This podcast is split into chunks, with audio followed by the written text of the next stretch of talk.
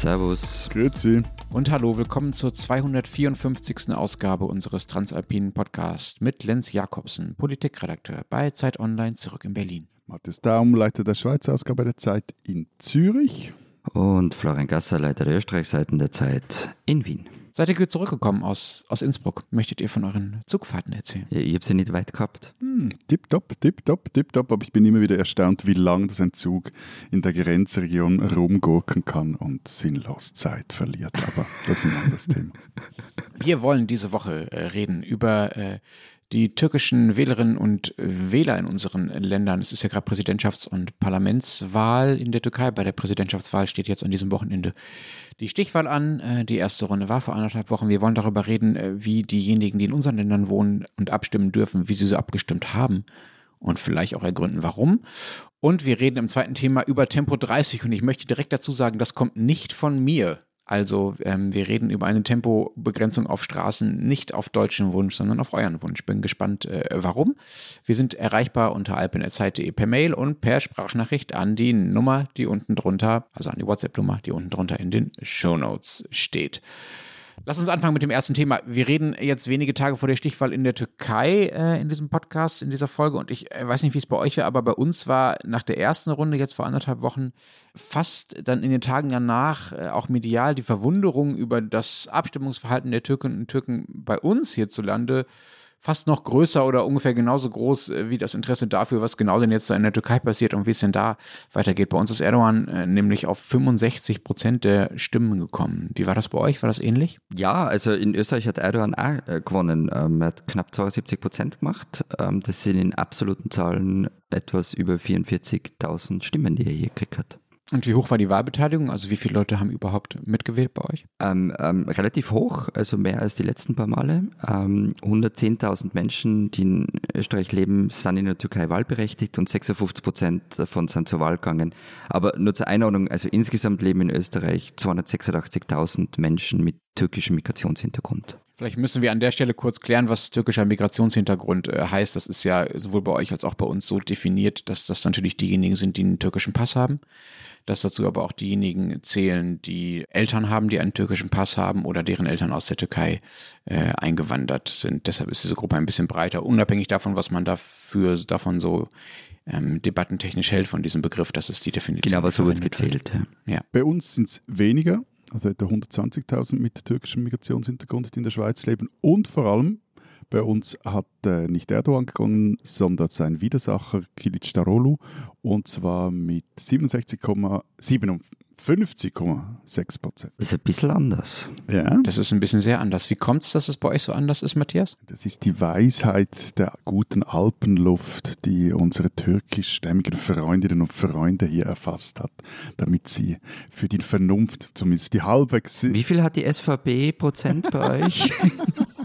nationalen Wahlen, nur mal so. Nein, es hat, also es hat, äh, es hat historische Gründe. Also viele der Türken bzw. deren Vorfahren, wenn sie zur Arbeit hierher kamen, individuell hierher, also nicht im, im Rahmen von irgendwelchen staatlichen Programmen oder Sie waren in der Türkei politisch aktiv und mussten darum in die Schweiz flüchten. Darunter sind oder waren dann auch viele Kurden, die flüchten mussten und die haben halt mehrheitlich für Kilic Darolu gestimmt. Ich habe vergangene Woche ähm, zu diesem Thema mit einem Experten telefoniert. Alexander Clarkson heißt er. Das ist eigentlich ein Deutsch-Ukrainer, der aber in äh, Großbritannien mittlerweile lebt und forscht und sich mit den Diasporas in Deutschland und in anderen Ländern und deren politischen Verhalten äh, intensiv beschäftigt. Und der sagt, die Gruppe der Türkinnen und Türken, die in den 60ern, du hast es schon gesagt, Matthias, also Anwerbeabkommen und so, ne? Also nach Deutschland und nach Österreich sind die Türkinnen und Türken vor allen Dingen in den 60er Jahren gekommen ähm, als sogenannte Gastarbeiter. Und diese Gruppe hat ziemlich genau die gleiche soziale Dynamik wie die Gruppe, die später in der Türkei Erdogan und die AKP groß gemacht hat. Ne? Also die AKP ist die Partei der aufstiegswilligen, eher konservativen Landbevölkerung gewesen und auf gewisse Art auch noch äh, bis heute. Und dieser Teil der Bevölkerung ist damals langsam in die großen Städte gegangen. Also Ankara und Istanbul sind rasant gewachsen und die Leute, die äh, nicht nur in die großen Städte gegangen sind, sind dann einfach weitergezogen, äh, zum Beispiel nach Deutschland. Und ähm, die Städte waren dann auch nicht mehr Sache allein der Kemalisten, also der CHP, das ist die Partei von Kılıçdaroğlu, sondern die äh, Menschen aus Anatolien, die Erdogan gewählt haben, sind äh, dazugekommen.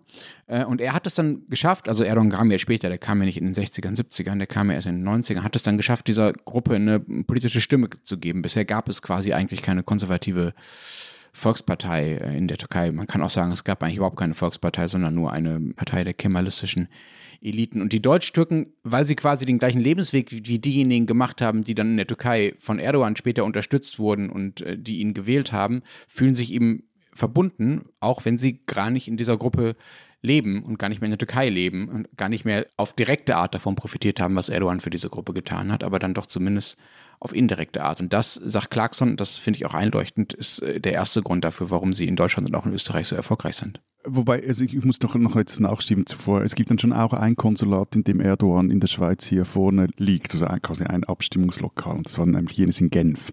Es gibt einen richtigen Erdogan Kilistarolu Größti-Graben hier in der Schweiz. Also äh, die Franzosen, äh, französischsprachigen, haben anders gewählt. Wieso denn? Was ist da anders? Nee, für einmal waren eben wirklich die Franzosen und nicht die französischsprachigen Schweizerinnen und Schweizer oder Türken jetzt wird es kompliziert, Türkinnen und Türken, die teilweise auch Schweizerinnen und Schweizer sind, aber die auf jeden Fall in der Schweiz leben. Der äh, Punkt ist, anscheinend gingen in Genf viele Türkinnen und Türken aus dem nahen Frankreich wählen und die sind eben, oder die oder deren Vorfahren waren eben Teil dieser klassischen Arbeitsmigranten, die mit den Anwerbeabkommen die Deutschland, glaube ich auch Österreich und eben auch Frankreich mit der Türkei in den 60er, 70er Jahren geschlossen haben. Und die wurden damals geholt und dann zählten wieder, was du jetzt gerade ausgeführt hast. Und die Schweiz hat eben kein solches Abwerbeabkommen geschlossen. Aber äh, überhaupt keines. Also ihr habt keine ähm, Anwerbeabkommen geschlossen. Doch, doch, aber nicht mit der Türkei, weil da war man etwas skeptisch, also ne, skeptisch ist zu, zu, zu nett ausgedrückt. Man wollte nicht, dass Fremd... Ihr wolltet die Türken nicht haben. Wir wollten die Türken nicht haben, weil sie Muslime waren. So. Und der, der Witz, aber wir hatten Abwerbeabkommen unter anderem mit Italien, mit Spanien, aber auch mit Jugoslawien. Und das Lustige daran ist, dass äh, zu Jugoslawien gehörte damals ja auch der Kosovo. Und äh, bei diesen Abwerbeabkommen zuerst kamen dann ein paar Serben, Kroaten, aber vor allem, wenn es um diese Berufe in der, der Landwirtschaft ging, wurden halt, halt, auch viele Kosovaren in die Schweiz dann geschickt. Also die, die funktionierten so, die Abwerbeabkommen, das waren zwischen den Staaten und dann meldeten sich die Leute in Belgrad und dann äh, wurden die in, die in die Schweiz geschickt. Und da waren die Schweizer Bauern dann total überrascht, dass plötzlich Leute bei ihnen am Mittagstisch saßen, die kein Schweinefleisch essen wollten. Und ähm, man hat sich das einfach nicht überlegt. Also so viel zur ähm, Weitsicht der Schweizer, wie sagt man, Migrations... Jahrelang nur Käsefondue. Nein, ein, Bau, ein alter Bau hat mir mal erzählt, dass ich vor Jahren mal eine Geschichte darüber gemacht habe. Er habe dann einfach gesagt, es sei Lamm dabei, war, es sei Schwein gewesen. Hm, das ist so, wie wenn man sagt, ja, ja, ist vegetarisch, ist ja nur Hühnchen. Florian, gibt es denn auch spezifisch österreichische Gründe äh, für Erdogans Erfolg oder ist das eh alles genauso wie bei uns? Es ist alles, es ist sehr ähnlich wie bei euch, also gerade auch mit den mhm. Anwerbeabkommen und der Zusammensetzung der Menschen, die der sozialen Zusammensetzung der Menschen, die bei uns leben. Und man, man muss dazu sagen, ich habe wirklich wenig Ahnung von dem Thema und habe, so wie du, auch bei jemandem angerufen, ähm, nämlich bei meinem alten ähm, Freund aus, aus Studienzeiten, beim Hüseyin Cicek, der allerdings ein bisschen fleißiger war als ich und mittlerweile promovierter Politologe ist und habilitierter Religionswissenschaftler. Und ich habe ihn dann gefragt, hey, einfach so ganz plump, warum haben in Österreich so viele Leute Erdogan gewählt? Und seine erste Antwort war, jetzt komm, da muss man die Moschee schon mal im Dorf lassen. Also, also die Moschee, aber die, die steht ja in Wien, die von Lugner. Ja, in Wien, aber in Floridsdorf. Wer jetzt nicht weiß, was gemeint ist, also die größte Moschee Österreichs hat äh, Richard Lugner gebaut in den 70er Jahren. Mörtel. Ähm, Mörtel, Mörtel, Lugner. Mörtel Lugner, genau.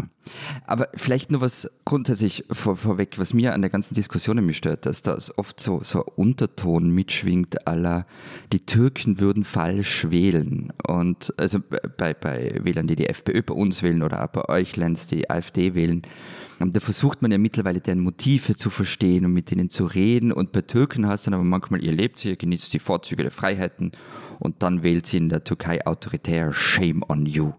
Manchmal schwingt es ein bisschen mit. Ich verstehe schon, was, was, was du meinst. Äh, man muss sie ja nicht gleich beschimpfen, aber natürlich kann man auch irritiert sein darüber, dass äh, Leute jemanden wählen, der verspricht, äh, die Opposition zu vernichten nach seinem Wahlsieg, der seinen Anhängern empfiehlt, am Wahltag kampfbereit zu sein und damit ja auch Waffen meint und der einfach seit Jahren Andersdenkende einsperrt. Natürlich, sagen wir mal, ist es, gibt es darüber einen Irritationsmoment, äh, den es natürlich, äh, wenn so jemand in Deutschland oder Österreich kandidieren würde, den es dann hier zu völlig zu Recht auch gäbe. Ja, ja, klar, man, kann irritiert sein. Also das ist äh, völlig okay. Was, was aber auch noch dazu kommt, also von den, wie viel habe ich gesagt? Also von den knapp 300.000 äh, Menschen mit, mit, türkischem Migrationshintergrund in Österreich. 250.000 waren es, glaube ich, bei euch, ne? Ja. 250.000, Entschuldigung. Ah, 286.000, so. Genau, also das sind, weiß ich nicht, so um die 20 Prozent, die für Erdogan gestimmt haben. Von all diesen Menschen. Ob diese 72 Prozent also irgendwas über die, die mehrheitliche Stimmung in der gesamten Community aussagen, das, das wissen wir also gar nicht. Und genauso wenig können mhm. wir ja auch davon ausgehen, dass alle Erdogan- und AKP-Wählerinnen und Wähler in irgendeiner Art ein homogener Block sind. Also das stimmt ja auch nicht. Du hast es jetzt gerade so nebenbei gesagt, ja, ja, das waren ja nur 20 Prozent. Lass uns vielleicht nochmal kurz bei diesen Zahlen bleiben, weil ich glaube, und das sagt auch dieser Experte, mit dem ich letzte Woche telefoniert habe, dass diese Zahlen wahnsinnig wichtig sind, um zu verstehen, wie es zu diesem ja nur relativ hohen Stimmanteil Erdogans kommt. Also in Deutschland gibt es ungefähr drei Millionen Menschen mit türkischem Migrationshintergrund oder mit türkeistämmigem Migrationshintergrund, ne, muss man immer dazu sagen, weil ja auch die Kurden damit gezählt werden. Von diesen drei Millionen waren jetzt aber nur anderthalb Millionen wahlberechtigt bei der Wahl. Nicht wahlberechtigt sind logischerweise jene, die gar keinen türkischen Pass mehr haben, aber noch einen türkischen Migrationshintergrund, also die bei den drei Millionen mitgezählt werden, aber bei den 1,5 Millionen nicht mehr. Und wer gibt so tendenziell eher den türkischen Pass ab? Natürlich nicht die Nationalisten, sondern eher jene, die mit dieser Heimatpolitik, die Erdogan ja betreibt seit Jahren und auch mit diesem Türkei-Stolz und dem Kampf der Türken gegen den Rest der Welt und so weiter, den Erdogan und die AKP mindestens seit dem Putschversuch 2015 immer wieder beschwören, die damit weniger anfangen können. Also potenzielle Oppositionswähler. Und von denen, die dann wählen dürfen, gehen dann ja auch bei Weitem nicht alle wählen. Also bei uns war die Wahlbeteiligung auch nur knapp äh, unter 50 äh, Prozent. Das heißt, es gibt vielleicht gar keine klare Mehrheit für Erdogan, unter Türken in Deutschland oder unter Türkeistämmigen in Deutschland, unter Menschen mit türkischem Migrationshintergrund in Deutschland. Er hat seine Anhänger möglicherweise einfach besser mobilisiert. Und das kann man tatsächlich auch nachweisen. Ja? Also du kannst ja schauen, wann hat die türkische Regierung angefangen, das Wählen für Auslandstürken zu erleichtern. Es war bis in die Nullerjahre hinein noch so, dass man in die Türkei fliegen musste, um zu wählen. Irgendwann konnte man dann immerhin an den Flughäfen schon seine Stimme abgeben. Und erst seit so 10, 15 Jahren ungefähr, ich glaube seit 2014, ist es überhaupt möglich, in türkischen Konsulaten in Deutschland zu wählen. Und das ist in eine Phase getreten, in der Erdogan äh, Präsident werden wollte und, äh, sagen wir mal, die Polarisierung in seinem Land nochmal mehr zugenommen hat und er nochmal stärker entdeckt hat, liebe Leute, ich kann ja wirklich was an Stimmen gewinnen wenn ich mich um die äh, Türken in Deutschland äh, bemühe. Er war bei großen Wahlkampfauftritten äh, hier, auch 2008, 2009 schon in Köln immer wieder. Äh, er hat Deutsch-Türken Parlamentssitze in der Türkei verschafft, also auf AKP-Liste sie antreten lassen. Das sind alles Dinge, die dazu geführt haben, dass er hier einfach seine Wählerschaft gut ausmobilisiert hat, besser als das die Oppositionsparteien gemacht haben. Aber nur schnell, aber also so wie ich jetzt die, die Diskussion verstanden habe, war ja auch nicht der der Vorwurf gegenüber den äh, türkischstämmigen Menschen in euren oder unseren Ländern, dass sie für Erdogan gestimmt hätten, sondern es war der, der Vorwurf oder die Irritation gegenüber jenen, dass sie alle für Erdogan gestimmt hätten, sondern es war der Vorwurf oder die Irritation gegenüber jenen, die eben für Erdogan gestimmt haben. Also, äh, ja. Nee, das finde ich ja also, Aber sie waren ja nicht so. Ja, aber es ist dann schon so, also, also gerade im Boulevard sind dann die Schlagzeilen Austro-Türken wählen, bababam. Also es wird dann schon immer so alles zusammengemischt. Genau, natürlich ist es ein Machtsunterschied, wie die Debatte läuft, ob da steht 20 Prozent aller äh, Menschen mit türkischem Migrationshintergrund haben Erdogan gewählt, so wie du es jetzt gerade ungefähr beschrieben hast, Florian, oder ob da halt steht 70 Prozent. Das ist einfach, ist einfach andere Zahlen, die natürlich eine andere Wucht da reinbringen. Ich, ich schulde dir nur die Antwort, ähm, was es für Gründe in Österreich gibt dafür. Also eben, ich habe mit Hüseyin Cicek geredet und alles, was du jetzt gesagt hast, Lenz, hat, hat er auch so ähnlich erklärt. Der hat dann nur andere Stränge aufgemacht. Also einerseits sagt er, und das finde ich schon ganz, ganz überzeugend, sagt, in ganz Europa gibt es einen Schwenk äh, nach rechts, auch ins, ins Ultrakonservative. Also allein in Österreich ist die FPÖ in Umfragen auf Platz 1. Also da muss man schon nicht vorstellen, warum soll so eine Tendenz an Migrantinnen und Migranten spurlos vorübergehen. Das ist das Erste. Und dann sagt er eben auch, die Mehrheit derer, die in Österreich zur türkischen Wahl gehen, die sei im AKP geprägt. Das ist das, was du vorher auch gesagt hast, Lenz. Was aber auch daran liegt, dass man im Ausland ja oft versucht, die, die eigenen Werte und die Identität ganz besonders zu beschützen. Und Erdogan ist halt der, der vermittelt, dass er derjenige ist, der das tut. Ähm, der ist der starke Mann, der sich um alle kümmert, der sie davor bewahrt, die Identität zu verlieren. Noch dazu eben in einer Welt, die immer unübersichtlicher wird. Also das, was rechte Populisten auch in Europa machen. Äh, gab es denn bei euch auch tatsächlich AKP-Wahlkampf, Erdogan-Wahlkampf in Österreich? Es gab früher auch mal Auftritte von Erdogan in Österreich, aber nichts im Vergleich zu dem, was, was er bei euch, ich glaube in Köln, oder war das immer, ähm, wo er aufgetreten ist also wie das passiert ist, also unsere Populisten haben das immer dankbar aufgegriffen. Sebastian Kurz hat das 2018 gemacht und davor gewarnt, der türkische Wahlkampf hatte nach Österreich getragen. Und umgekehrt hat die AKP dann in Kurz als Beispiel dafür hergenommen, dass im Westen alle gegen Erdogan seien. Also es war wirklich ein Win-Win für Populisten.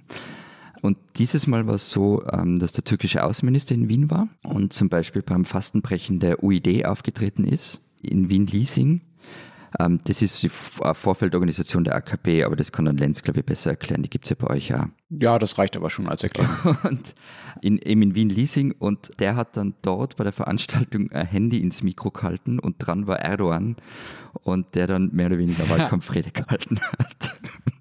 Das finde ich einen, einen fantastisch österreichischen Trick, ehrlich gesagt. Wunderbar, dass Sie das bei euch so machen. Bei uns ginge das, glaube ich, nicht. Bei uns sind seit einigen Jahren Auftritte ausländischer Staatschefs äh, verboten. Das war ein großer Streit äh, tatsächlich im Jahr 2017. Da wollte Erdogan am Rande eines, ich glaube, G7-Gipfels oder G20-Gipfels, wahrscheinlich G20, damals in äh, Deutschland äh, auftreten vor seinen Anhängerinnen und Anhängern. Das war aber in der Nähe einer Wahl und deshalb wurde ihm das äh, verboten von der Bundesregierung. War ein großer Streit zwischen der Türkei und äh, der deutschen Bundesregierung ähm, in der Folge und dann hat Erdogans Sprecher, Ibrahim Kalin heißt der, dazu was gesagt, was dann wiederum ganz gut zeigt, wie diese Mobilisierung der Erdogan-Anhänger in europäischen Ländern funktioniert, mit welchen Motiven das gemacht wird. Er sagt also, das Verbot sei Zitat, das konkreteste Beispiel für zweierlei Maß, das in Europa existiere. Diejenigen, die der Türkei bei jeder Gelegenheit Lehren über Demokratie, Menschenrechte und Freiheiten erteilen wollen, hinderten den Präsidenten daran, sich an türkische Bürger zu wenden. Ne? Also da wird genau diese, dieser Gap aufgemacht, den du auch beschrieben hast, Florian. Auf der einen Seite, hier, wir kümmern uns um euch und auf der anderen Seite, da wo ihr wohnt, äh, da werdet ihr eigentlich nicht gleich behandelt wie äh, diejenigen, die dort heimisch sind, wie Österreicher und Deutsche, sondern ihr seid immer noch Bürger zweiter Klasse klasse und nur wir kümmern uns wirklich um euch. Übrigens ganz kurz dieser äh, G20-Gipfel 2017, nur, nur zur Einordnung, bei dem er auftreten, wo er abseits davon auftreten wollte, das war dieses gemütliche Get-Together in Hamburg, nur zur Erinnerung. Ja, genau. Da sind dann noch andere Dinge passiert, ähm, die ein anderes Thema wären. Zu dieser Art von Mobilisierung, also die Kalin da betrieben hat, ne, also wie er die Leute anspricht, kommt dann aber auch einfach ganz profane Logistik. Also es gibt bei uns Moscheen, die zu DITIB gehören. DITIB ist ein Moscheeverband, der, sagen wir mal, zumindest indirekt angebunden ist an die türkische Regierung und der viele Moscheen in Deutschland betreibt. In diesen DITIB-Moscheen wurde teilweise offen zur Wahl Erdogans aufgerufen und dann wurden die Wählerinnen und Wähler mit Bussen einfach direkt in die Wahllokale, also zu den Konsulaten gefahren, um dann auch ihre Stimme direkt für Erdogan abzugeben. Das hat natürlich einen Einfluss darauf, wie am Ende das Ergebnis äh, aussieht. Gab es sowas bei euch auch? Ich finde es bei dem Thema total spannend, wie deckungsgleich das oft ist. Also DITIB heißt bei uns ATIP und also wirklich komplett deckungsgleich auch aufgerufen Wahl von Erdogan, ähm, auch in den Moscheen. Und ja, also eben die UID hat so eine Art Shuttle-Service eingerichtet. Das Magazin Profil hat drüber geschrieben und da wird auch ein Fahrer zitiert, der sagt, er sei bis nach Gmunden gefahren.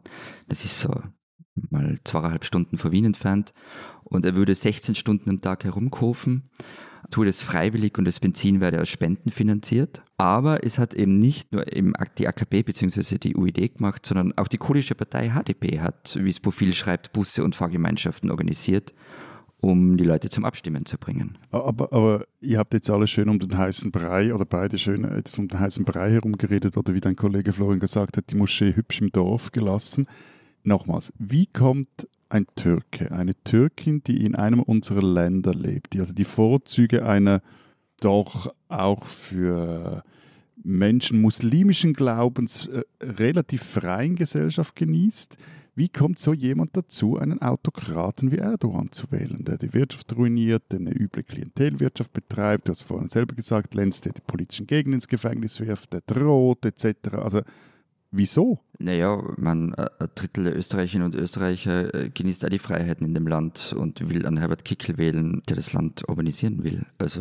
Ja, das, das ist jetzt ein netter Whataboutism. Und, äh, nein, das ist kein Whataboutism. Doch? Nee. Sind, nein, ist es nicht. Das ist alle Menschen am gleichen Maßstab messen. Ja.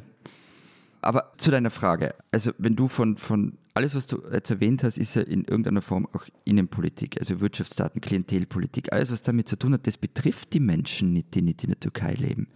Also für deren Wahlentscheidung ist es gar nicht so ausschlaggebend wie Identitätsfragen.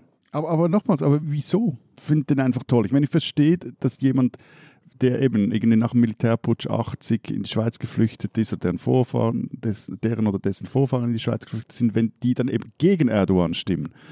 Das, das, das kann ich irgendwo durch nachvollziehen. Aber, aber wieso stimmt man für jemanden, wenn man sieht, wie er das eigene Land so hergerichtet? Ja, Moment, Moment. Wie hat er denn sein eigenes Land hergerichtet? Der Türkei geht es heute ökonomisch um Längen besser, wirklich um, um ein Vielfaches besser als vor Erdogan.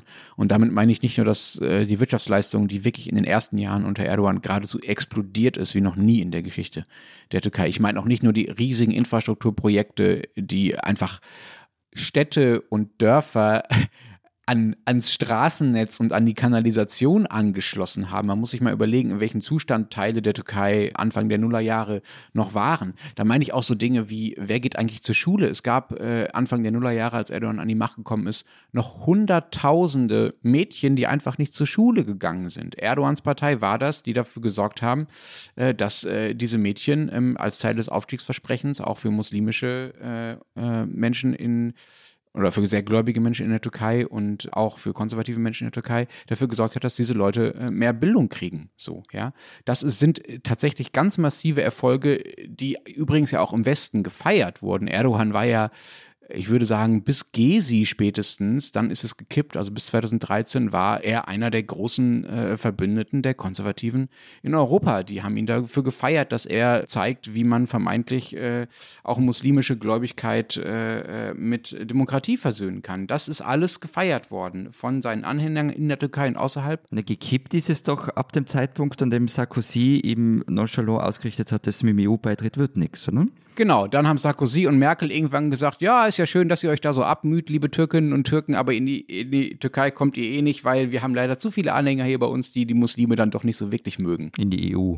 Zu viele Anhänger hier in der EU, äh, äh, die euch nicht so wirklich mögen, weil ihr halt Muslime seid, deswegen kommt ihr nicht so wirklich rein. Und dann hat es langsam, nicht sofort, aber hat es langsam angefangen zu kippen. Aber also wir müssen auch keinen riesigen Exkurs in türkische Innen- und Außenpolitik machen, aber ähm, natürlich ist es verständlich, warum viele Leute eine positive Bilanz äh, von Erdogans äh, Regierungszeit in der Türkei ziehen, die ja auch nicht nur aus den letzten Jahren besteht. Und da würde ich auch schon Florian recht geben, wenn man in, in der Türkei nicht lebt und wenn man Erdogan-Anhänger ist, dann ist man auch von den negativen Aspekten, also der Verfolgung von Andersdenken, natürlich einfach nicht äh, betroffen. So, Erdogan hat einfach aus dieser Sicht dieser Leute sehr viel getan für das Land und auch sehr viel getan für das Selbstverständnis derjenigen, die ihn wählen und die in Deutschland oder in Österreich leben. Und auch in der Schweiz, die gibt es ja auch, wenn auch nicht so viele.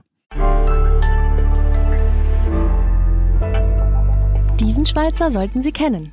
Eugen Huber war Jurist und der Verfasser des Schweizerischen Zivilgesetzbuchs. Nach dem Doktorat war er zunächst Hilfsredakteur bei der NZZ, stieg dann innerhalb drei Jahren zum Chefredakteur auf und war damals gerade mal 27.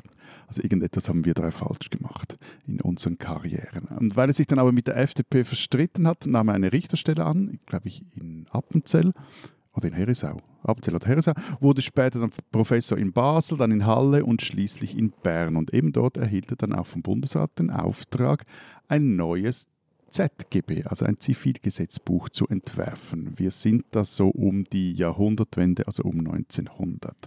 Und was er dann auch tat, also dieses ZGB hat er dann entworfen und zwar im Alleingang. Ein Mann, ein Zivilgesetzbuch, alles aus einer Feder und aus einem Kopf. Huber ließ es aber nicht dabei bewenden. Er wollte dann schon auch schauen, was aus seinem Gesetzeswurf in der Politik wird. Und so ließ er sich 1902 in den Nationalrat wählen und eben um da seinen Gesetzesentwurf auch verteidigen zu können. Er war sogar Mitglied der vorberatenden Kommission, hatte also in der Parlamentsdebatte immer das erste Wort. Und die äh, Rechtshistorikerin Sibyl Hoffer, die gerade ein Buch über Huber und das ZGB veröffentlicht hat, die sagte dazu, das war Zitat eine taktische Meisterleistung, die heute so wohl gar nicht mehr möglich wäre.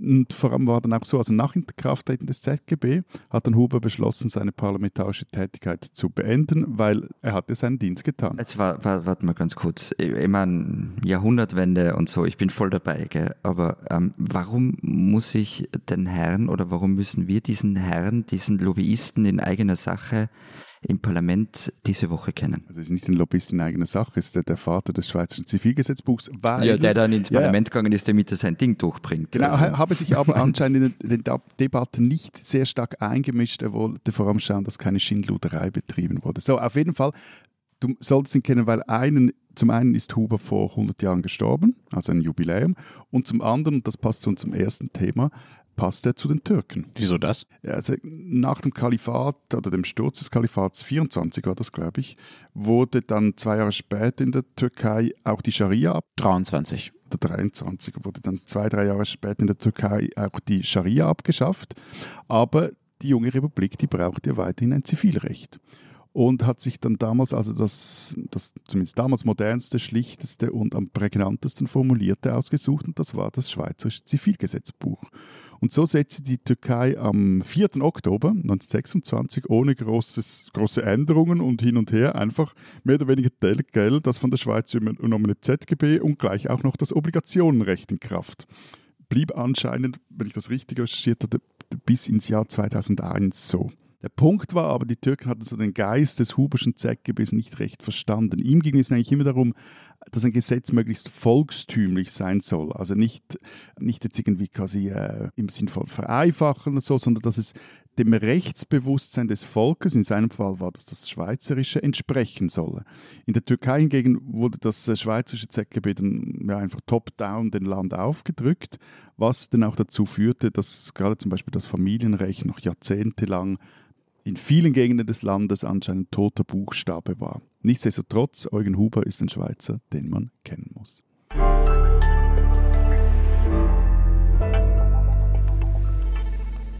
Unser zweites Thema. Wir reden heute sozusagen über, naja, den kleinen Bruder des in Deutschland nicht vorhandenen Tempolimits am oberen Rande, nämlich die Geschwindigkeitsbegrenzung auf 30 Stundenkilometer in Ortschaften. Also, und ich, ich will ja nicht, dass wir uns zu einig sind. Es ist ja langweilig und deshalb mache ich hier jetzt mal den Gegner von einem generellen Tempo 30 in Städten yeah, und Orten. Yeah. Hättest du gerne noch ein paar SUVs dazu? Hm? Ja, so, ich bitte. Und, ich und, und, mehr Ausbau von Parkplätzen auf Grünflächen. Äh, bin voll dafür. Aber ernsthaft, also. Alpenerzeit.de für ihre Wutausbrüche.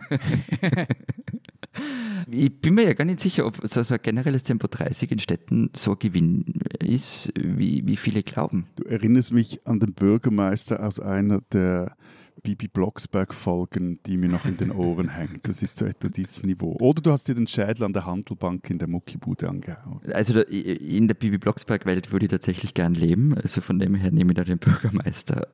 Na, also ich habe ein bisschen herumgeschaut, Argumente dagegen und ähm, wie da so geredet wird und was da so ins Feld geführt wird und bin dann unter anderem auf einen Folder des ADAC gestoßen und ähm, in diesem Folder wiederum auf ein Beispiel aus Bremen und habe mich dann durch ähm, die Bremer Stadtgeschichte gewühlt. Und dort wurde 2014 ein Aktionsplan zur Lärmminderung zusammengezimmert und ähm, Tempo 30 war dann Thema. Man kann es übrigens alles nachlesen in der Mitteilung des Bremer Senats vom 21. Oktober 2014 Drucksache 18-622S. Wie er damit angibt, dass er mal recherchiert hat, ne? Also da wird zum Beispiel argumentiert, dass bestimmte jetzt schon äh, verkehrsberuhigte Straßen durch Tempo 30, durch generelles Tempo 30 stärker befahrt werden würden, weil man wenn jetzt auf der Durchfahrtsstraße Tempo 30 ist und nicht mehr Tempo 50, weil man dann schneller wäre, wenn man durch die Wohngebiete fährt. Und diese Straßen sind aber jetzt schon sehr belastet also Problem Nummer eins. Und Problem Nummer zwei, ähm, der Aufwand für den öffentlichen Verkehr würde stark steigen.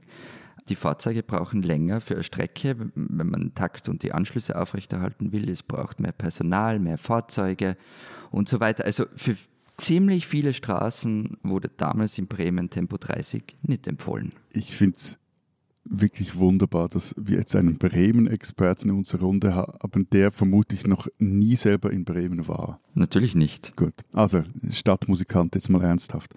Ist mir relativ wurscht, was die Bremer dazu sagen, aber Punkt ist, Tempo 30 ist die billigste und vermutlich auch die einfachste Lösung, um mehrere Probleme, die sich in den Städten stellen, auf einen Schlag zu lösen.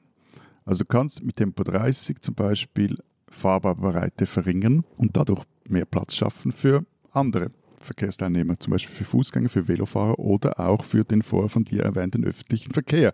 Kannst zum Beispiel sorgen, dass äh, Tram und Bus auf einer eigenen Trasse fahren. Da können sie dann auch schneller fahren als 30. Dann reduziert zweitens Tempo 30 die Lärmbelastung in den Städten. Und im Gegensatz zu dir, der du in Innsbruck irgendwo da am Waldrand haust. Ich wohne in Wien in der Brigittenau. Jetzt sagt er das einmal, wie es da ausschaut. In der Theorie wird von Tempo 50 auf Tempo 30 äh, die Lärmbelastung halbiert. In der Praxis mag es auch etwas weniger sein, aber es wird ruhiger. Dann ist Tempo 30 drittens auch sicherer. Bremswege wird kürzer. Viertens, der Verkehr wird flüssiger mit Tempo 30 und dann noch so ein Zusatzargument, schon heute ist die Durchschnittsgeschwindigkeit, ich weiß, das ist äh, alles auch Theorie und so, aber trotzdem ist die Durchschnittsgeschwindigkeit in den Städten, die liegt weit unter 50, von dem her ist da der, der, ist das gar nicht so ein Riesensprung, der da angedacht ist. Darf ich noch mal kurz bei deinem Bremen-Spott hängen bleiben, Matthias? Es ist nämlich interessant. Also so wie ihr mir immer vorwerft oder immer auf 180 seid, wenn ich so aus dem großen Deutschland eure kleinen Länder bespöttele, so bespöttelt ihr Städte, die größer sind als eure Metropolen. Ne? Also Bremen hat mehr Einwohner als Zürich. Ich bespöttel Bremen nicht, überhaupt nicht. Nee, nee, du bist auf meiner Seite, Florian. Du hast dich ja einge, eingearbeitet in die fast 600.000 Einwohnerstadt Bremen, was mehr sind als äh, deine Metropole Zürich, lieber Matthias. Ähm, aber ja. Ich habe nichts gegen Bremen, ich bespöttle unseren selbsternannten Bremen-Experten. Hm. Also nächster Live-Auftritt in Deutschland dann in Bremen. Äh, Florian macht die ein, macht das Stand-up zu Beginn. Ich bin ehrlich gesagt deiner Meinung, Matthias, in der Sache Tempo 30. Siehste? Ja, ja, in Sachen Bremen, andere Geschichte. Ich finde es aber auch nicht ganz schlüssig. Also du hast das jetzt immer rausgeredet, gesagt, ja, ja, ist alles nur theoretisch und so. Aber natürlich kann das nicht gleichzeitig stimmen, ne? dass einerseits die Durchschnittsgeschwindigkeit in Städten eh schon weit unter 50 liegt und andererseits die Lärmbelastung äh, durch Tempo 30 halbiert würde. Ne? Das Doch, also weil die Durchschnittsgeschwindigkeit ist, die fährst du ja nicht, das ist eine statistische. Aber das Tempo 30 ist ja ein Limit. Also das heißt, es wird jetzt überall auch 50, vielleicht auch 60 gefahren, dann ist das lauter und wo irgendwie, wenn Stau ist, ist halt 10. Also das, das sind zwei Größen, die du nicht so miteinander vergleichen kannst. Genau, aber sowohl die Stau als auch die Schnellfahrzeiten äh, laufen ja in die Statistiken mit ein. Aber ehrlich gesagt ist die Frage, ob und was Tempo 30 bringt, hier zumindest in Deutschland gar nicht die entscheidende, sondern die entscheidende ist gerade, wer das überhaupt entscheidet, wo das eingeführt wird oder nicht. Können die Städte nicht selber? Nee, das können sie nicht selber. Es gibt bei uns eine Allianz von mehr als mittlerweile 360 Kommunen die bei sich flächendeckend Tempo 30 einführen will und dabei auch die Rückendeckung von so einer nicht ganz unwichtigen Institution wie dem Deutschen Städtetag hat, also dem Verband eigentlich aller Kommunen in Deutschland, die sagen auch, ja klar, wenn ihr das wollt, dann, dann solltet ihr das auch dürfen, aber sie dürfen es halt nicht. Also weil es Erdogan ihnen verboten hat? Oder? Genau, der lange Arm aus Ankara. Nein, Volker Wissing war es. Schnauzmäßig, aber äh, zweite Bundesliga, wenn wir es vergleichen mit Herrn Erdogan. Aber. Das stimmt, das stimmt. Äh, der Bundesverkehrsminister, FDP-Politiker, ist halt der Meinung, dass die Kommunen Kommunen das nicht alleine entscheiden sollen und hat da auch die Gesetzeslage auf seiner Seite. Also solange die höheren Instanzen nicht sagen, ja, ist okay, äh, können die Kommunen nicht einfach ähm, flächendeckend Tempo 30 einführen. In einzelnen Straßen geht das auch so, ne? aber nicht flächendeckend. Genau, da brauchen sie ein Go von oben. Aber ich dachte, ihr seid ein föderalistisches Land. Ja, das stimmt, aber Föderalismus heißt ja nicht, äh, dass alles unten entschieden werden kann auf den kleineren Ebenen, sondern heißt einfach nur, dass die Aufgaben verteilt werden und die Entscheidungsbefugnisse verteilt werden. Und in diesem Fall sagt Wissing was, was ich auch ehrlich gesagt jetzt nicht völlig abwegig finde und was in so eine ähnliche Richtung geht, wie das, was äh, Florian vorhin aus Bremen äh, beschrieben hat. Er sagt, ich zitiere mal, in den Städten gibt es nicht nur innerstädtischen Verkehr, sondern auch Durchgangsverkehr. Da sind nicht nur die Interessen der Bewohnerinnen und Bewohner der Stadt betroffen, sondern auch derjenigen, die durchfahren müssen. Ja, aber das ist, also in Österreich ist es zumindest so, dass in, in den meisten Dörfern und kleineren Städten ist sowieso überall Tempo 30. Aber, und das haben wir jetzt bei Wissing, die Durchfahrtsstraßen sind davon meist ausgenommen. Da kommt ja der Lärm her und die Gefahr von den Durchfahrtsstraßen. Genau, also da kommt viel davon her. Die Frage ist halt, wie man diese Durchfahrtsstraßen managt. Aber grundsätzlich gilt im Ortsgebiet, so wie bei euch halt auch, laut 20 Straßenverkehrsordnung höchstzulässige Geschwindigkeit im Ortsgebiet von 50 km/h aber es kann eben auch eine niedrigere Geschwindigkeit angeordnet werden. Und es wird auch getan. Also ich habe so Zahlen gefunden, dass in Wien mehr als 70 Prozent der Straßenverkehrs beruhigt sein. In Graz gilt mit Ausnahme von, von Vorrangstraßen und, und ein paar anderen vielleicht noch Tempo 30, das sind fast 80 Prozent der Straßen. In Innsbruck ist es ähnlich, ganz viele Tempo 30 Gebiete ist finde, da sind es noch zu wenig. Also Tempo 30 ist ja nicht etwas völlig Illusorisches. Ähm, und deshalb finde ich ja diese Debatte oft, zumindest in, in Österreich, so, nee, weil es existiert ja längst. Also dort, wo es sinnvoll ist, gibt es und es wird weiter ausgebaut.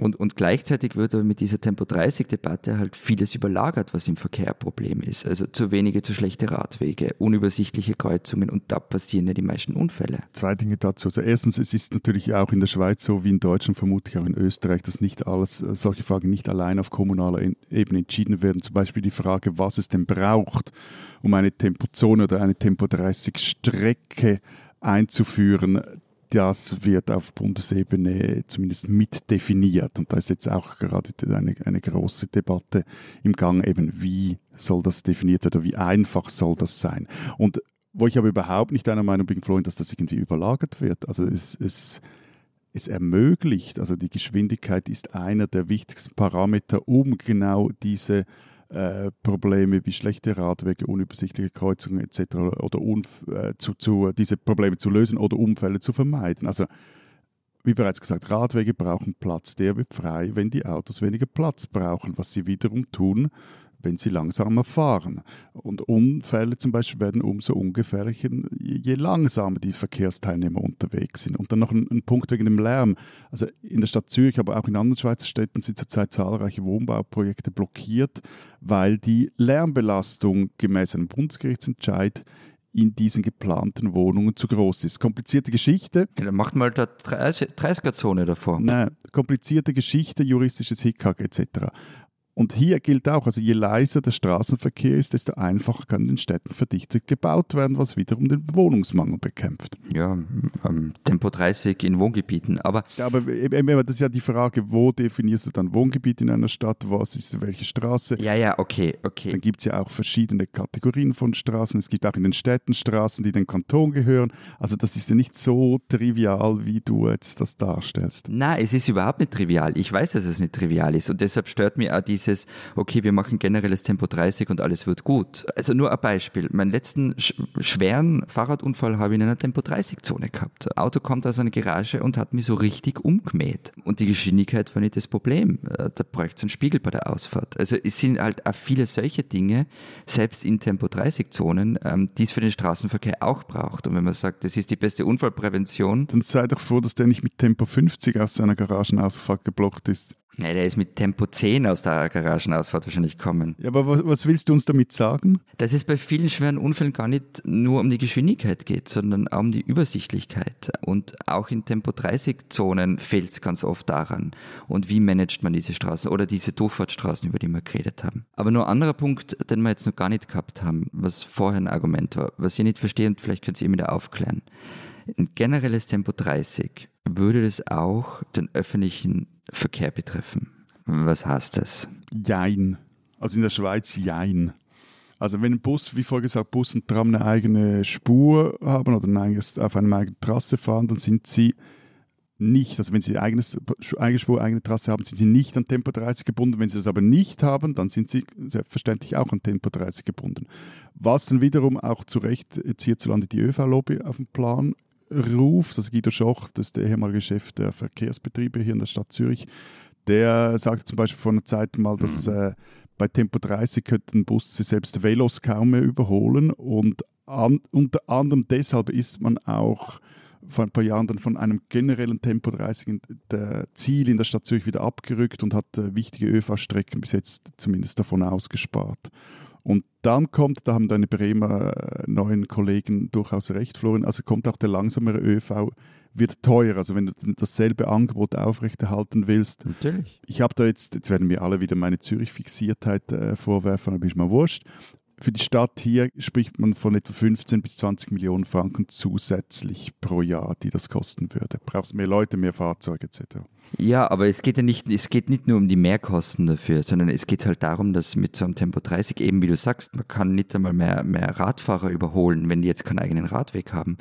Ähm, es wird das Fortkommen in der Stadt langsamer und eigene Trassen hat der öffentliche Verkehr selbst in den großen Städten nicht überall oder sogar eher weniger.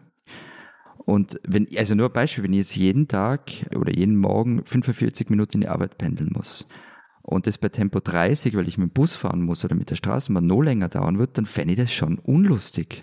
Also nur kurze Anmerkung dazu. Ich, ich, bin ein bisschen auf dünnem Eis, weil ich es jetzt nicht intensiv recherchiert habe. Soweit ich weiß, muss man in, müssen in Deutschland auch die Busse Tempo 30 fahren. Das finde ich auch völlig schlüssig, weil die kleinen Kinder, die da am Straßenrand spielen oder über die Straße laufen, die sagen ja nicht, oh, jetzt passe ich aber mal mehr auf, weil da hinten kommt ein Bus und die Anwohner sagen auch nicht, ah Mensch, jetzt ist mir der Lärm, aber egal, weil der Lärm kommt ja von einem Bus und nicht von einem LKW. Also natürlich äh, sollte das dann auch für alle gelten aus Sicht der, der Anwohner. Das finde ich völlig schlüssig. Und dein Beispiel mit dem, also sagen wir mal, Städte, in denen man 30 Minuten pendeln muss, haben in der Regel auch noch andere Verkehrsmittel außer Busse, die dann vielleicht nicht an Tempo 30 gebunden sind. Du meinst U-Bahnen? Also U-Bahn oder hm. S-Bahn äh, beispielsweise. Ne? Also in Großstädten läuft ja das meiste dann doch nicht mehr unbedingt über Busse, sondern nur ein, also nur ein Teil davon. Also ja, es kann langsamer werden, aber ehrlich gesagt erinnere ich mich, dass eines der Argumente für Tempo 30 vorhin auch war, Matthias, dass dann der Verkehr flüssiger laufen würde. Also vielleicht geht es ja auch in die andere Richtung. Hm. Ja, und, und es ist halt also der große Unterschied jetzt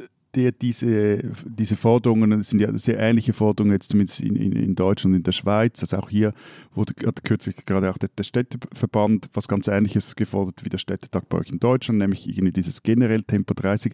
Da geht es ja vor allem darum, dass Tempo 30 quasi die Default-Lösung ist. Also es ist, gilt mal generell Tempo 30 und von diesem Tempo 30 aus, und das finde ich durchaus auch wichtig oder sehr wichtig, brauchst du dann wieder eine Ausnahmebewilligung, um schnellere Tempi zu signalisieren. Jetzt ist es gerade umgekehrt. Jetzt ist generell innerorts Tempo 50 und du brauchst für alles, was darunter liegt, eine Ausnahmebewilligung. Aber ist es bei euch nicht auch so wie bei uns, dass, dass wirklich mehr als der Hälfte der Straßen innerorts schon Tempo 30 ist? Nein, also in gewissen Städten, aber, aber anderen Kommunen nicht. Und vor allem, es ist kompliziert, das zu, zu machen. Also jetzt ist es, äh, ich weiß eben, jetzt, sorry, halt auch wieder vor allem aus Zürich, es ist, viel, es ist ein einfach geworden, es wird halt, äh, auch gemacht, aber es ist immer noch so, dass das. Was wird einfacher? Es wird einfacher, dass du Tempo 30 einführen kannst.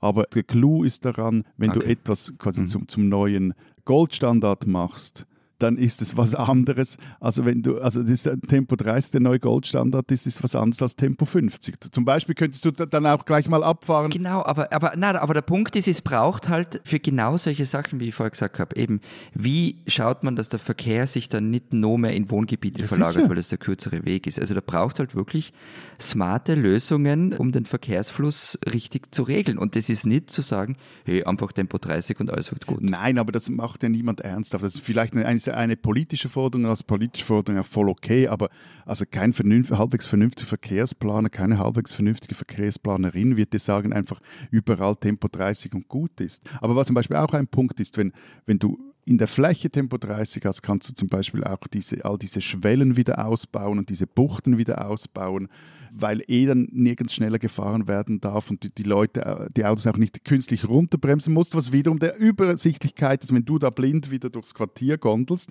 wirst du dann vom, vom, vom Auto weniger abgeschossen. Wobei man das in der Schweiz vielleicht machen kann, weil ihr so schön hohe Bußgelder habt in Deutschland. Wenn man die Schwellen wegnimmt, äh, dann steigt, glaube ich, wieder der Anteil derjenigen, die dann doch wieder 60 fahren in der 30-Zone. Es ist übrigens hier auch so, dass in vielen Städten der Anteil der 30er-Zonen schon einen großen Anteil ausmacht, der Straßenflächen. Also in München sind es schon so 80, 85 85 Prozent sogar, die auf 30 äh, runter sind. Aber Matthias, das, der, der, Themenvorschlag kam ja von dir. Und ich finde das auch alles wahnsinnig interessant, was wir jetzt hier äh, besprechen. Aber was ich nicht so ganz verstehe, ist, warum diese, diese Technikalität, äh, um die es da letzten Endes geht, also was wird Default und was wird nicht und wie groß ist der Anteil und was dürfen die Busse und so weiter, warum das bei euch ja offenbar so ein echt heiß diskutiertes Thema ist. Also wie kriegt ihr es hin, sowas zu emotionalisieren? Also finde ich nicht schlecht, dann meine ich es gar nicht, aber ich finde es überraschend aus deutscher Sicht. Wir sind, wir sind Südländer. Nein, es ist ein, ein, ein, klassischer Verteilkampf. Also Kampf um die Frage, wem gehört die Straße? Und noch bis vor ein paar Jahrzehnten war die Antwort recht klar, gehört dem Auto. Und rund um das Auto wurde dann die ganze Stadt geplant. Später kam dann, zumindest äh, also in, in, in, der Schweiz, äh, auch kam noch der öffentliche Verkehr dazu, also Bus und Tram wurde da auch versucht, äh, eben eigene Trassen für die zu schaffen und dadurch erhielten sie vor dem Auto einen Vorzug. Und nun reklamieren aber halt auch andere Verkehrsteilnehmer ihren Platz Platz auf der Straße. Ist zum einen die Velofaherinnen und Velofahrer und ganz wichtig auch die Fußgängerinnen und Fußgänger. Und dieser Platz aber ist halt endlich und logisch gibt es dann nun Streit. Und dann sind, kommt noch dazu, dass Verkehrsfragen, das mag jetzt eben, das mag jetzt seltsam klingen, aber ist halt so, sind halt immer auch Kulturfragen. Also es, es ist nicht umsonst, dass wir uns über Florenz E-Bike lustig machen oder dass, dass wir uns über das Tempolimit in Deutschland lustig machen. Also was du, du bist, was du fährst. Und, und, und weil es in, in der Schweiz halt zum eben, solange ein Tempolimit auf Autobahnen gibt, muss halt ein anderes Streitobjekt her und da in einem dichtest besiedelten Land ist es kein Zufall, dass es da quasi dieses Tempo 30 jetzt ist. Beispiel, wenn ich jetzt richtig im Kopf habe, im Zürich gibt es gerade zwei, gleichzeitig zwei Initiativen, die jetzt hängig sind, die fordern, dass die, der Kanton den Städten beim Tempo 30 mehr reinreden kann. Und da geht es eben um die Frage, wie sehr soll die Stadt dann alles bestimmen können, wie es bei ihr läuft, weil gleichzeitig hat die Stadt nicht nur für die Städte von Bedeutung ist, sondern auch für das Umland. Jetzt klingst du ja fast wie Volker Wissing. Ich lasse jetzt diese Beleidigung einfach mal so für sich stehen. Die spinnen, die Österreicher. Es tut mir wirklich leid, liebe österreichische Sozialdemokratinnen und Sozialdemokraten. Da vermasselt ihr eure eigene, eigentlich sehr schöne Mitgliederbefragung zur Frage, wer denn nun euer neuer Chef oder eure neue Chefin werden soll. Und jetzt kommt auch noch so ein blöder Deutscher und erzählt euch im Nachhinein, wie ihr es hättet besser machen können. Zur Erinnerung, wochenlang hat die SPÖ in Österreich einen internen Wahlkampf abgehalten um den äh, Parteivorsitz. Tausende sind extra eingetreten in die Partei, um mit abstimmen zu können. Es gab dann ein, eine Giraffe, für die wir hier hemmungslos Wahlkampf gemacht haben, die dann leider, leider, leider doch noch von der Kandidatenliste gestrichen wurde und nicht antreten durfte, sonst hätte sie natürlich gewonnen. So blieben dann am Ende drei Kandidatinnen und Kandidaten übrig. Das war einmal Peter Doskozil, dann Pamela Rendi-Wagner, die bisherige Parteivorsitzende und Andi Babler. Die drei stehen für sehr unterschiedliche Auslegungen der Sozialdemokratie in Österreich. Also eigentlich eine super Gelegenheit äh, für die SPÖ mal zu debattieren und dann auch zu entscheiden, in welche Richtung man denn als Partei denn nun gehen will von diesen drei vorgeschlagenen Richtungen, mit diesen drei vorgeschlagenen Personen. Nur das Problem ist, jetzt ist das Ergebnis da und nichts ist entschieden. Das Ziel kommt auf 33,68 Prozent der Stimmen. Babler 31,51 und knapp auf dem letzten Platz von diesen dreien Randy Wagner mit 31,35. So, was macht man in einer Situation, in der es drei Alternativen gibt, alle drei ungefähr ähnliche Ergebnisse haben und man am Ende aber eigentlich ja einen Sieger haben möchte? Man macht normalerweise eine Stichwahl. Ja gut, du würdest aber losen. Äh, ich würde 160 Menschen fragen, was sie davon halten. Genau. Nein, ähm, ich, auch ich würde eine Stichwahl abhalten, äh, so wie das die SPD in äh, Deutschland auch getan hat, als sie ihren Parteivorsitzenden per Mitgliederbefragung bestimmt hat, ihre beiden Parteivorsitzenden. Und so kriegt man es übrigens äh, auch in Erdogans Türkei gerade hin, wo es ja eine Stichwahl um die Präsidentschaft gibt am kommenden Wochenende. Aber die SPÖ hielt das offenbar nicht für nötig. Dort war von Anfang an keine Stichwahl geplant und auch jetzt soll es keine geben, denn schließlich sei diese Befragung ja eh nur so eine Art Meinungsbild. Und naja, der Parteitag, der dann irgendwann im Juni ist, habe am Ende dann ja sowieso das sagen. So, nun reagieren diese drei Kandidaten, die da jeweils ein Drittel der Stimmen geholt haben, sehr unterschiedlich äh, auf das Wahlergebnis. Pamela äh, Rendi Wagner ist jetzt äh, an diesem Dienstagmorgen, an dem wir aufnehmen, zurückgetreten. Es gibt noch zwei äh, der drei, die also weiterhin ähm, im Rennen sind, also Andi Babler und Peter Duskozil. Peter Duskozil, der vorne liegt und wahrscheinlich davon ausgeht, dass es dann auch wird. Und Andi Babler, der weiterhin eine Stichwahl haben will äh, und auch weiter antreten will beim Parteitag, obwohl ja nicht klar ist, wer nun wirklich eindeutig gewonnen hat. Und der für diese Stichwahl mit dem allerdings etwas merkwürdigen Argument wirbt, ich zitiere, das ist Demokratie und die darf nie wehtun. Mir ist nicht ganz klar, ob Babler weiß, dass das Prinzip von Mehrheitsentscheidungen gerade genau das ist, dass bis zu 49,9 Prozent derjenigen, die da mitstimmen, dann auch einfach mal verlieren können und die Demokratie ihnen also sehr wohl auch mal wehtun kann. Aber gut, das nur am Rande. So oder so, am Ende hat die SPÖ nun also keine personelle und auch keine programmatische Basisentscheidung getroffen, mit der sie zum Beispiel in den nächsten Jahren solche unwichtigen Dinge angehen könnte, wie einen Kanzler Kickel zu verhindern. Ähm, sie hat stattdessen ihre internen Machtkämpfe durch die Mitgliederbefragung einfach nur noch mal ordentlich verschlimmert und hat, hat einfach mal den eigenen, eigenen Laden angezündet. Liebe SPÖ, ihr spendet.